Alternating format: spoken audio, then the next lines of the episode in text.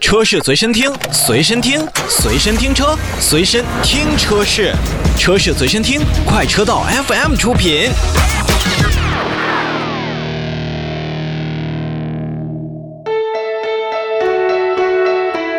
欢迎收听大人物。近期一款插电混合动力的新能源车啊，关注度十分火热。本期节目呢，就这款热点车型的相关问题，我们专门采访到了一汽丰田汽车销售有限公司销售部区域运营总监、新能源项目负责人宋振辉先生。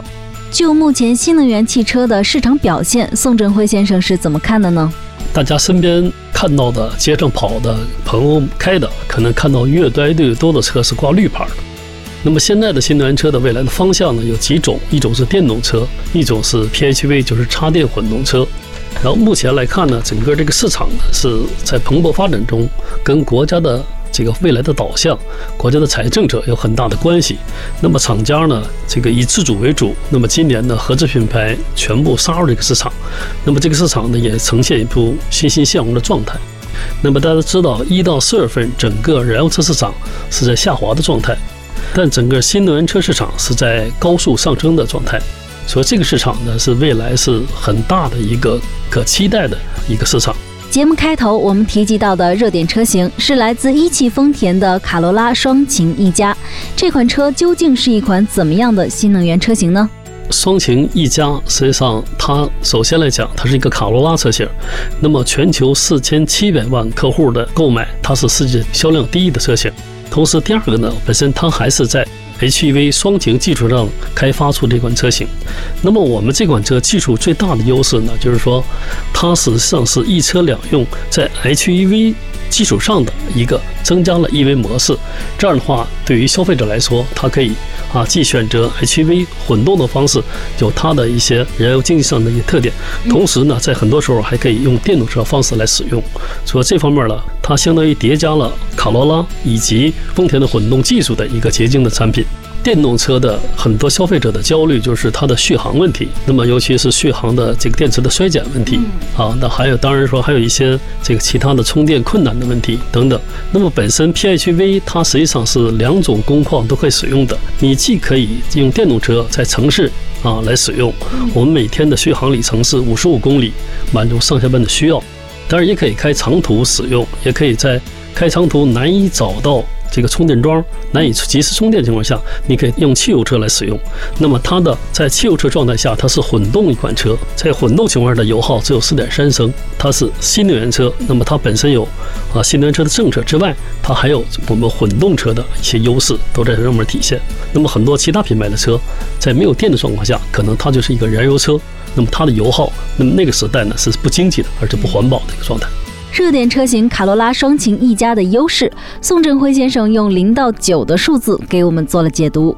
我们总结了几大无忧，那么实际上我们把这十大优势的用大家最简单可以理解的这个零到九的数字来表示出来，给大家说一下：零是电池的零故障，因为我们总共销售了一千三百万辆的在全世界双擎车辆，目前是电池零故障。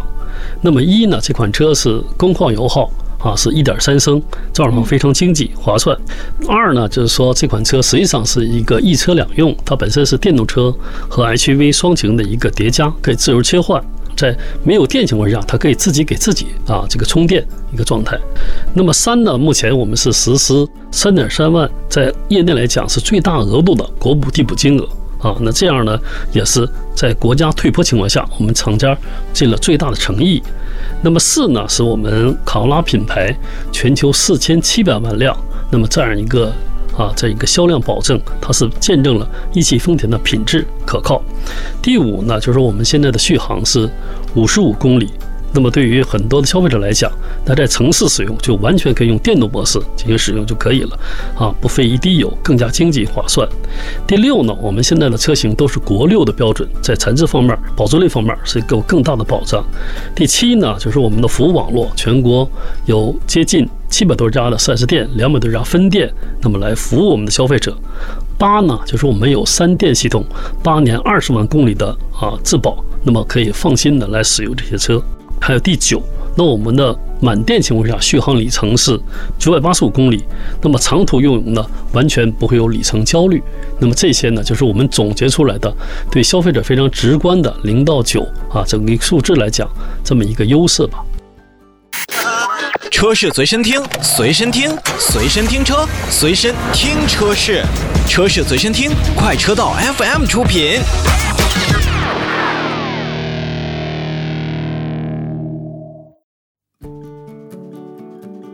欢迎收听大人物，本期嘉宾一汽丰田汽车销售有限公司销售部区域运营总监、新能源项目负责人宋振辉先生。在采访过程中，我们也将听众关心的重点问题对宋振辉先生进行了提问。新能源补贴退坡的问题是否影响卡罗拉双擎一家的购车成本？目前我们推出了。参考一八年的最大额度的补贴是三点三万元。那么实际上这款车呢，PHEV 啊这个车型的话，目前的补贴国家补贴额度到过渡期之后是一万元。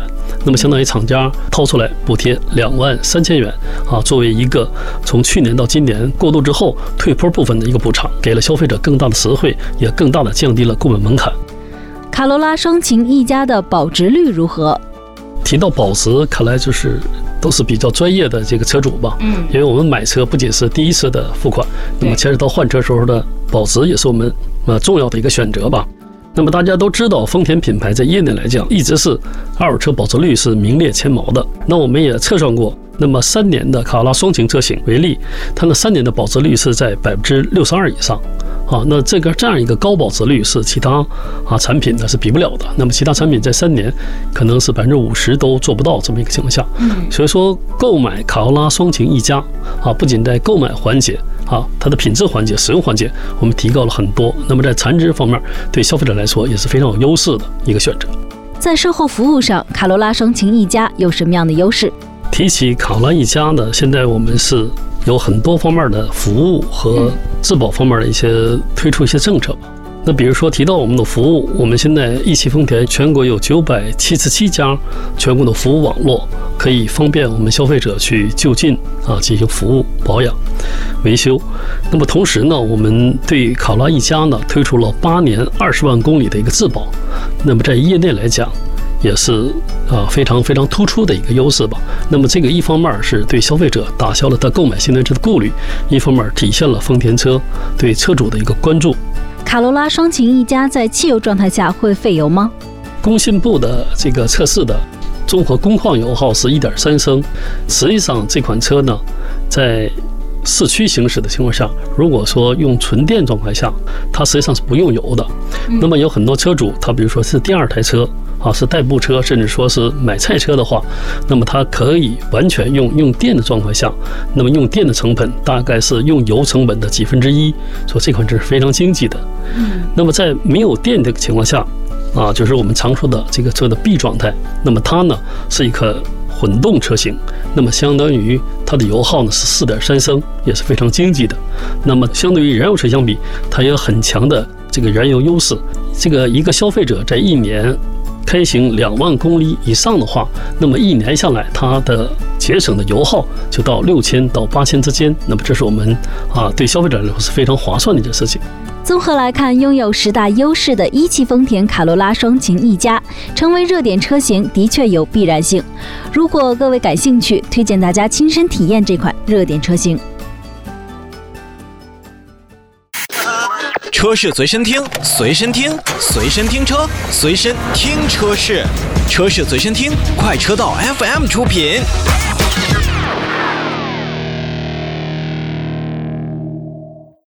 快车道，欢迎回来，我是何儿。Hello，大家好，我是红城。大家好，我老车。哎，今天我们来跟帮帮忙啊，嗯，聊一下发动机护板该不该装？这发动机护板还能不装？你看，你看，你看，我就真不知道。你是不是觉得出厂的车都会装发动机护板？对呀，这不是应该的吗？我来跟你说一下啊，出厂的护板分为全包式、半包式和不包式。啊不，不包式还说了干嘛？就是没有呗。你我跟你讲，有的汽车厂出那个发动机护板，你就觉得，所以这是玩我他妈就是是不是就是价钱越低的这个越不容易有发动机护板？呃，不不不，看配置，就是还是看出厂人家给你良不良心，而且这个发动机护板还挺多 良不良心？还挺多讲究。哦你不是说给你放块大铁板，然后一个孔都没有，那就特别好，哦，对吧，邱老师？对，这这我还真的是不了解，谁没事拆发动机啊？来，哎快，咱们今天跟大家普及一下这个咱们先来说说这个发动机护板的主要作用是干啥的，车老师？保护发动机呗。哎，赫尔的呢说对了一部分，嗯首先我以为你这问题问的就是白给。最主要的就是保护发动机底部啊，在汽车发生托底的时候啊，不会受到致命的伤害和损失。嗯，再有一个呢，可能发动机下面还会连着这个油底壳，对还有变速箱的油底壳这一系列的核心零部件。这个发动机护板如果面积足够大的话，基本上就都能保护得到。哦，就保护的比较全面了。哎大家伙儿可能会说，现在这个路面啊都非常好，都铺装路呃面，不装就不装吧。嗯，可是呢，有一些寸劲儿和我这倒霉的时候，就真可能会发生。就比如说，大马路上就那么一块石头，对，它不大、不小、不高、不低，刚刚好在你开过去的时候，苍啷装装还转了两下，当当，哎，就磕到了怎你。么就这么寸？哎呦，那你说，你看你之前看那个网上，那前面大车就一个大铁棍子就飞过来了，也是也是，还有击穿玻璃啊，还有打到人呢你。怎么可能说我好好好的在路上开，突然一个异物飞来砸到那个玻璃上，把这个驾驶员砸坏了对？，这个东西呢，主要就是防君子不防小人的。所以我觉得啊，这个发动机护板还是不一定要有说说反了。，防小人不防君子。你防君子干什么？就我，所以我觉得这发动机护板还是应该要有的。嗯，肯定啊，这这肯定要有。就像就是咱说书到用时方恨少嘛哎，你不装护板，指定跑不了。嗯但说说到这个发动机护板啊，早年间的时候，有的时候为什么不装啊？就是装了发动机护板跟不装发动机护板，想当年在我们东北啊，百公里能差出去一升油来。啊，这么夸张啊？嗯，取决于发动机护板的材质。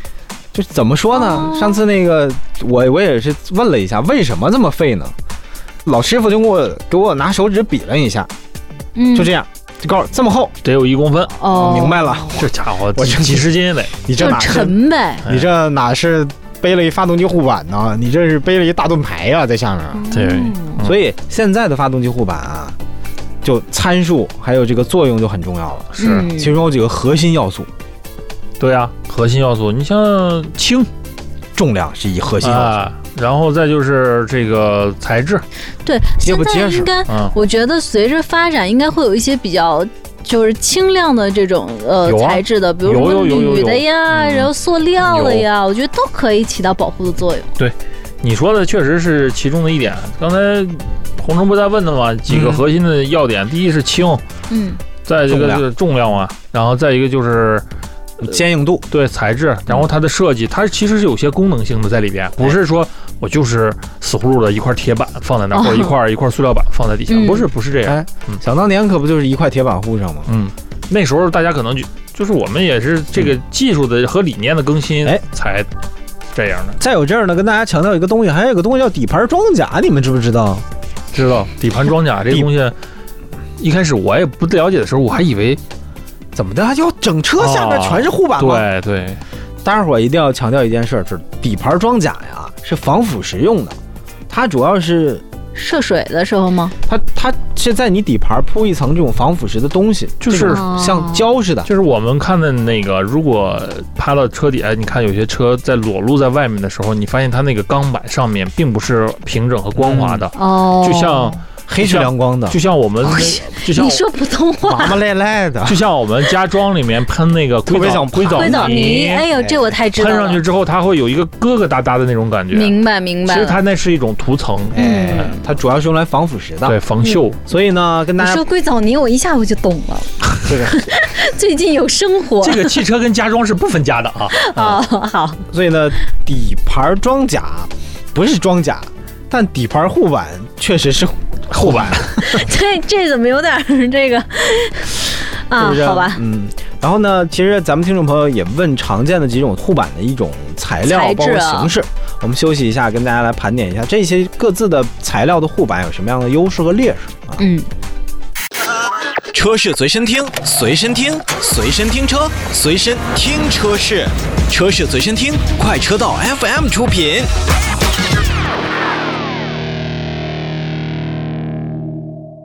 欢迎回来。刚刚红荣说了要说一下这个护板的一些材质，还有什么优势和劣势。我觉得我说那塑料护板应该有吧，这个是最常见的，也我觉得是现在市面上卖的最便宜的。最轻最便宜。所以我能感觉这个如果要是有塑料护板的话，它肯定是第一是性价比最高的，就是最便宜的，但是它的劣势应该也是最脆的吧，相对来说不那么结实。确实，塑料护板有它的问题。我现在装的就是一个嗯没太上心，因为我可能真的是考虑到平时走的路没有特别烂的路，所以就没去装那个好的护板，就装了一块塑料的护板。然后它的问题随着时间用久了就出现了，它会出现一些形变。啊，因为它怕热。对它，因为它的上面是发动机，它发动机有热量，然后嗯慢慢的受这个热量的烘烤啊，然后再加上你这个长时间固定的这个这个，可能有些螺丝会嗯，松松了掉了什么的，嗯然后就出现这个有点下沉啊变形。原来是平板，现在变成硅藻泥了，是吗？现在有点，就是你看那个口罩没打开，打开之前它在里面多平啊，是不是？嗯包装里面，但你戴上一天之后，它是不是就就鼓起来它了，就鼓起来了，它就往下，嗯它就有那种感觉。明白。然后它变形之后，它其实保保护的作用就相对会差一些。它这种东西，反正塑料的，刚才赫尔说了嘛，就是会形变，然后这个便宜不。耐用，肯定的。但是就是唯一一个好处就是便宜。嗯，便宜，反正能挡一些小石头子儿。对你像一些小石头子儿，或者是涉，不是说那不叫涉水了，就磕个小水坑，嗯一点小石头啊，那都没什么问题。就是如果你要是不经常出去，就是城市路面只供上下班的话，对对对对这肯定是没问题的。嗯，对，来还有什么形式的？铝合金的，那对啊，铝合金的啊，这个肯定是往上走一档次的啊。嗯，铝合金我们都知道轻坚固，嗯，但是呢，它就是造价相对高一些。你嗯买的时候可能塑料的一百五，这个就变成三百。那现在这个铝合金的是算是市场上比较贵的了吗？不，它它相对来说是一个厂家原厂配备的发动机护板比较多的一个，嗯哦它的价格其实是处于中下游。哦，我知道，我之前好像拆过一个车，就是啊，不是不是我拆啊，就是跟大家做节目的时候，嗯就拆车的时候拆过一辆车，它好像就是铝合金护板。当时我记得那个讲解员说的就是这个铝合金不太耐撞，嗯，对，其他的就都还好。就是城里边用的话，我觉得铝合金还是一个相对不错的选择。嗯，但如果你要是跑一些烂路的话，这个东西它能扛还，是不行哈它。扛的就大石头，如果磕上去的话，一下哦，这就起不到什么，可能就起不到什么防护作用了，因为它就可能变形了，它就凹进去了。明白了，它的啊这个强度不是很强，所以这个要注意一下我们女性师傅，还有那个就是新手师傅吧，哦就稍微注意一下，因为女孩有的时候她相对男孩来说比较娇小，她开车的时候，比如大车就有盲区，你像我就是深深深能体会到这一点，嗯，就经常会有什么大石头磕绊这种的，嗯。免不了啊嗯。啊。这个铝合金的呢肯定是好的。嗯这个如果大家您您的这个车比较上档次了，五六十万，这不这这种情况下，这个车要不没有护板的话，也说不过去啊。嗯就说你想要要弄一个替代的，比如说你现在像我一样是一个塑料的，觉得它不 OK 啊，防护性也不是特别好，然后也会形变，那你就来一这个也行，嗯嗯，懂可以。嗯，嗯，然后再再一个说说，肯定还有其他材质，再一个就是更加坚固一些的，可能钢板，对我们在一些比较比较讲究硬派，咱说硬派这种越野车吧。越，野车，嗯。这就是钢板了。嚯，哎，这个钢板它，但钢板会沉吧？你你想啊，钢板它的这个第一个特性就是结实嘛，硬。嗯真是说，你看那个，如果大家喜欢看这种户外越野节目，真有人去爬那个特别特别陡峭的石头坡啊，或者是什么的，它一底层全都是钢，，对，你会它那个车一翘起来之后，你会看见它那个车底锃亮嗯。锃亮的，全货，这几乎都是大钢板。但那个钢板会不会比较沉呢？它沉是固然是会沉，但这种玩越野的人，他不在乎说我沉一哦、点，明白。一定要把一些核心的机械结构保护的很到位嗯啊，保证它在户外的一个安全。嗯所以说它沉一点没有什么大碍。这但是你要民用车啊，咱说民用车啊，你就开一小 Polo 这种的，你说我对你就没安一大必要了钢板这个，说实话，嗯稍显得有点浪费了。嗯，对以上呢都是皆为民用版本的。嗯，接下来跟大家介绍一个价格很贵，但是实际上效果非常好的护板的材料——钛合金护板，嗯，听听你这一听，你看亮瞎了这个钛合金，啊，钛合金，嗯，好吗？是吧？首先轻，强度高，散热还好，对发动机保护到位。你这你要不上个一二百万的，你 这钢板你用不到。一二百万的那个车的这个，说到这儿啊，就再跟大家说一个，这个发动机护板除了有保护性之外，它还其实还有功能设计在里边。